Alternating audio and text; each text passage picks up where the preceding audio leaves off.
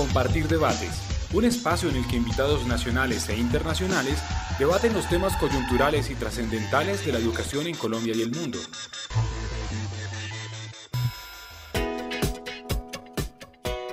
¿En qué consiste el mentoring? El mentoring o mentoría es una relación entre un mentor y su estudiante o aprendiz. El mentor es una persona que a diferencia de su aprendiz tiene más experiencia y conocimiento frente a un tema. El objetivo principal del mentoring es que el mentor con sus habilidades pueda guiar a su estudiante a potenciar sus capacidades y habilidades con el fin de generar autosuficiencia y talento. Para poder llevar a cabo este proceso, el mentor debe tener las siguientes habilidades. Habilidades comunicativas.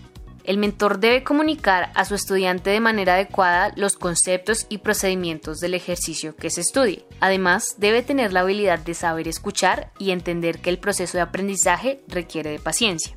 Flexibilidad.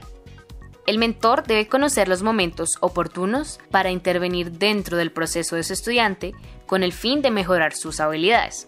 Por otro lado, el tiempo de mentoría junto con el grado de flexibilidad deben ser acordados por ambas partes. Y por último, inteligencia emocional. El mentor debe tener amplias cualidades emocionales para ser empático, saber escuchar, inspirar confianza y motivar a su estudiante. Es importante tener en cuenta que un mentor es una persona completamente importante dentro del proceso educativo de una persona. Para esto, es necesario reconocer que los estudiantes necesitan ser escuchados, guiados y apoyados por una figura dentro de su proceso de aprendizaje.